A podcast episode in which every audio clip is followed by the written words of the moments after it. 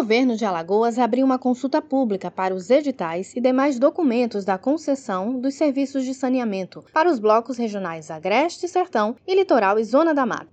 O comunicado está disponível no Diário Oficial do Estado do dia 14 de julho. As sugestões, opiniões ou críticas devem ser encaminhadas à Secretaria de Infraestrutura através do e-mail consulta pública blocosbc@cinfra.al.gov.br. O prazo de envio é até o dia 13 de agosto.